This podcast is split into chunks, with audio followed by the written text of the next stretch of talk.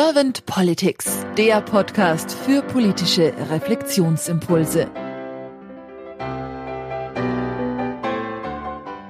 Herzlich willkommen zu einem neuen Podcast von Servant Politics. Mein Name ist Claudia Lutschewitz und ich spreche heute Morgen mit Frau Dr. Cornelia Andrioff. Guten Morgen, Cornelia. Guten Morgen, Claudia. Cornelia, du bist Kommunikationsberaterin und auch Coach. Und wie du mir gerade berichtet hast, bereits seit deinem 13. Lebensjahr in der Politik engagiert. Und du bist auch Autorin. Du hast das Buch geschrieben, Praxisbuch für wirksame Veränderungen mit der Theorie U arbeiten. Und jetzt bin ich sehr gespannt auf deine Impulse. Und wenn es für dich soweit in Ordnung ist, dann starte ich auch gleich mit der ersten Frage. Unbedingt. Cornelia, wenn du über die Aufgabe von Politik nachdenkst, was ist das für dich? Ähm, eigentlich hast du die schöne Definition dafür schon gegeben in unserem kleinen Vorgespräch, als du gesagt hast, Politik, das sind wir alle. Und genauso sehe ich das auch. Warum habe ich mit 13, das ist übrigens äh, fast 40 Jahre her, ähm, angefangen, Politik zu machen? Ich war bei einem Seminar, wo es um allgemeine politische Bildung ging und habe ja das Feuer in mir gespürt, dass diese Demokratie wirklich großartig ist und dass man sich dafür einsetzen kann und muss und sollte, um sie zu beschützen vor anderen Strömungen, die, die nicht gut sind. Ja, da kann man viel aus der Vergangenheit lernen. Und dieses Feuer ist auch nie erloschen. Ich glaube, ja, Politik sind wir alle. Politik sind wir da, wo wir uns nicht nur um unseren persönlichen Kram kümmern, sondern darum, dass Zusammenleben gut funktioniert und dass äh, Menschen zu Wort kommen und dass man gemeinsam äh, im Einklang auch mit mit unserer Mutter Erde ja, einen guten Weg findet zu leben, nicht nur heute, sondern auch künftige Generationen. Und du sprachst gerade von Feuer. Für dich ist die Politik ein, mit Feuer, hast, hast du es verbunden und sagst, du hast dafür gebrannt, habe ich jetzt mal so da rein interpretiert. Was war es, was dieses Feuer bei dir zum Brennen und zum Lodern brachte? Das war in erster Linie so dieses Thema äh, Demokratie, wie, wie das Thema Freiheit. Ich bin ein sehr freiheitsliebender Mensch. Ich weiß aber auch, dass Freiheit immer zusammengeht mit Verantwortung, auch für die Menschen, die vielleicht schwächer sind.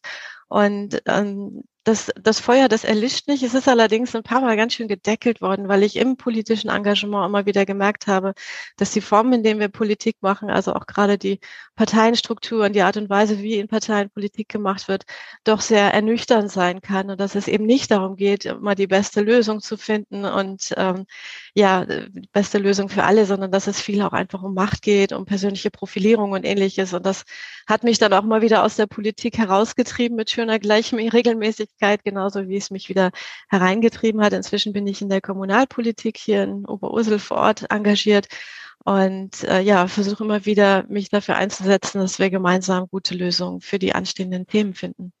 Jetzt hast du schon einige Punkte genannt, wie du die Politik momentan so wahrnimmst. Gibt es noch weitere Punkte, wie du die Politik gerade wahrnimmst? Ja, Im Moment aktuell fürchterlich getrieben. Ja, wir torkeln von einer Krise in die nächste. Und äh, obwohl die nächsten Krisen längst absehbar sind, Stichwort Klima oder so, weiß ich auch nicht, haben wir im Moment einfach nur Krieg, so wie wir vorher nur Corona hatten. Und das finde ich doch sehr bedenklich, dass die Politik da nicht einen breiteren Fokus hat. Zumindest wird er nicht kommuniziert. Ich hoffe mal, dass er trotzdem stattfindet. Und ähm, dass dieses Getriebene dazu führt, dass man Politik auch an vielen Stellen einfach nicht mehr ernst nimmt, ja, weil sie, wie gesagt, nur noch von einer Krise in die nächste torkelt. Was würdest du dir wünschen für die Politik der Zukunft? Ich glaube, dass Politik sich öffnet im Sinne von Politik, das sind wir alle. Ähm, ich habe in der Corona-Krise an einigen Stellen mitbekommen, wie halt auf der Ebene von engagierten Bürgern, Unternehmen, Gemeinden und so weiter Lösungen gefunden wurden. Und ich bin dann immer sehr beeindruckt, ja, was da so alles passiert. Und das ist auch wirklich gut, dass das passiert. Ich glaube, wenn gerade die politischen Parteien noch deutlicher machen würden, dass sie keine Closed Shops sind und keine Fahrstühle für Personen, die gerne äh, irgendwie ein Ministerhütchen hätten, sondern Orte des offenen Dialogs und des Gesprächs. Das würde uns sehr helfen, auch dass man sich mehr thematisch zusammenfindet für einzelne Projekte und sagt, okay, ähm, hier, hier geht es um etwas, hier wollen wir etwas gemeinsam erreichen. Wir beteiligen alle, die damit zu tun haben und finden, finden eben gute, gute Lösungen. Da höre ich jetzt so raus, dass es dir schon wichtig ist, dass die Bürgerinnen und Bürger auch kollaborativ mit einwirken können und aber auch die Parteien oder die Politiker und Politikerinnen kollaborativer miteinander im Tun sind. Ja, ich bin ein Riesenfan von Zusammenarbeit.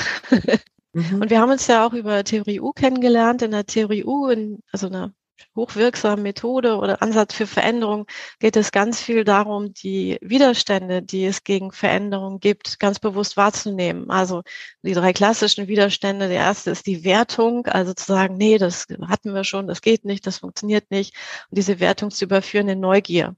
Oder der zweite Widerstand Zynismus, also das Ignorieren von Gefühlen über, zu überführen in Empathie und das Wahrnehmen von eigenen Gefühlen und den Gefühlen anderer. Und der dritte Widerstand, die Angst zu überführen in Mut. Lass uns mal was ausprobieren, lass uns was trauen. Und deswegen, ähm, das glaube ich, ist in diesen Prozessen wichtig, dass man nicht äh, nur die Mehrheit entscheiden lässt oder den mit den meisten Sternen auf der Schulterklappe, sondern dass man die Widerstände, die es gibt, sehr ernst nimmt und sehr offen bespricht und gemeinsam eben dann einen Weg findet. Cornelia, hast du eine Idee, wie wir mit der Theorie U vielleicht die Politik weiter unterstützen könnten oder Politiker und Politikerinnen unterstützen könnten? Ja, das ist ja eigentlich äh, durchaus der Kern der Idee, also von, von Theorie U und der Presencing Community. Da gibt es wirklich großartige Projekte auf, auf allen Ebenen, äh, von kommunal bis global, um über moderierte Prozesse, die der Theorie U folgen, äh, zu Veränderungen zu kommen. Ich selbst habe nun mal meinen Fokus eher im Unternehmensbereich und äh, bin da nicht so Experte, obwohl es ein Weg gewesen wäre, der mich auch interessiert hätte, aber ich bin ihn bisher zumindest noch nicht gegangen. Ich glaube, dass jeder, der im politischen Bereich aktiv ist, äh, gut daran tut, da mal ein bisschen reinzuschnuppern und vielleicht das eine oder andere zu lernen von dieser, dieser Logik der U, von dem Umgang mit Widerständen, von der Form des gemeinsamen Ideenschaffens und diesem sehr achtsamen und bewussten Umgang mit Veränderung und eben nicht eine Veränderung auf Basis von, von Macht, sondern von veränderter Überzeugung. Für mich ist der Schlüsselsatz in der The Theorie U, dass es darum geht, den inneren Ort, aus dem heraus ein System handelt, zu verändern. Und ähm, wenn, wenn das gelingt in einer, in einer Gruppe, in einer Kommune, in einem Land, den inneren Ort, aus dem wir handeln, zu verändern, neu zu denken, dann sind, haben wir auch Akzeptanz für die, für die Schritte, die dann folgen, für die Umsetzung. Mhm. Das klingt sehr spannend. Wenn du jetzt Bundeskanzlerin geworden wärst, und hättest ein sehr kompetentes Team zu deiner Seite, was wären so deine zwei, drei Herzensthemen gewesen, die du gleich zu Anfang umsetzen wollen würdest? Also zunächst einmal war mein erstes Herzensthema, dass ich wirklich ein kompetentes Team um mich habe und nicht eins, das äh, durch Regionalproports und äh, Länge der äh, Dauer einer fleißigen Parteiarbeit und so weiter zusammengestückelt ist.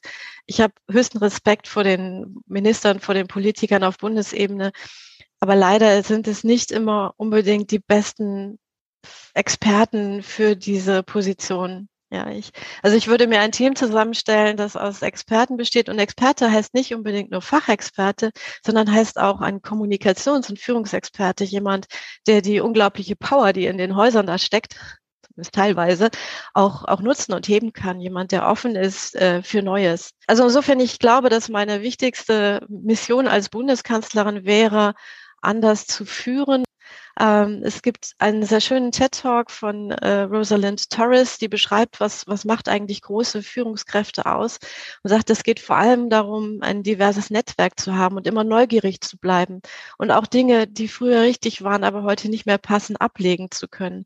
Und solchen Vorgaben zu folgen, das würde mich als Bundeskanzlerin extrem reizen. So rein fachlich, sachlich hätte ich schon einen sehr starken Fokus auf das Thema Bildung ähm, auch wenn das nicht in allen Fällen Bundeskompetenz ist, aber Bildung auch nicht äh, schmalspurig gesehen als äh, Schule, Lehre, Ausbildung, Studium, was auch immer, sondern als gesellschaftliche Bildung, als Mut machen, mitzudenken, mitzumachen und sich nicht irgendwie in den heimischen Fernsehsessel sinken zu lassen und sich die Welt nur noch bei RTL anzuschauen. Ja? Also dieses Aktivieren und Bürgergesellschaft, das wäre so mein, mein Hauptanliegen. Cornelia, habe ich jetzt für dich irgendeine Frage nicht gestellt, die du ganz gerne beantwortet hättest zum Thema Politik der Zukunft? Äh, wir könnten noch ganz kurz über die junge Generation sprechen. Ja, gerne. Äh, ich bin ja nun mit, äh, mit fast Mitte 50 schon bei denen, die das schon sehr lange machen. Ich habe aber zwei erwachsene Kinder. Ich habe von Anfang an hatten wir auf dem Frühstückstisch immer eine Zeitung liegen, tatsächlich so ein Papierding noch weil es mir wichtig war, von, dass Kinder von klein auf nicht nur wissen, was in der Brotbox ist, sondern dass man mal so über die Schlagzeile spricht, die da steht. Und das hat dann zu, dazu geführt, dass ich manchmal um zehn vor sieben schon irgendwelche komplett komplexen äh, Finanzkrisen erklären musste oder so. Aber ich glaube, dass es ganz wichtig ist, dass Politik Ne, Politik sind wir alle eben auch immer generationenübergreifend ist, junge Menschen mit einbezieht. Ich fürchte, dass wir in vielen Bereichen da ziemlich abschreckend sind und auch der Umgang mit jungen Aktiven wie bei Fridays for Future oder so finde ich zum Teil eher abschreckend. Ich bin nicht immer unbedingt inhaltlich oder formal der gleichen Meinung wie die, die da demonstrieren gegangen sind. Aber ich finde es erstmal großartig, dass sie etwas tun.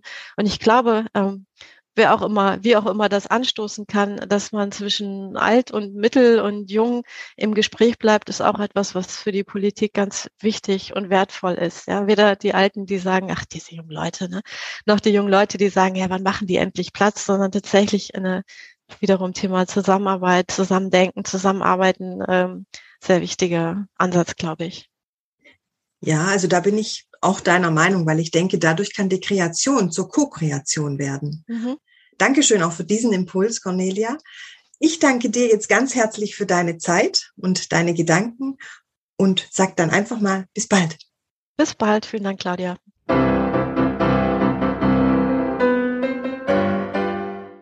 Servant Politics gibt's auf Spotify, Apple Podcasts und überall, wo es Podcasts gibt. Abonniert uns gerne und hinterlasst uns eine Bewertung. Servant Politics, der Podcast für politische Reflexionsimpulse.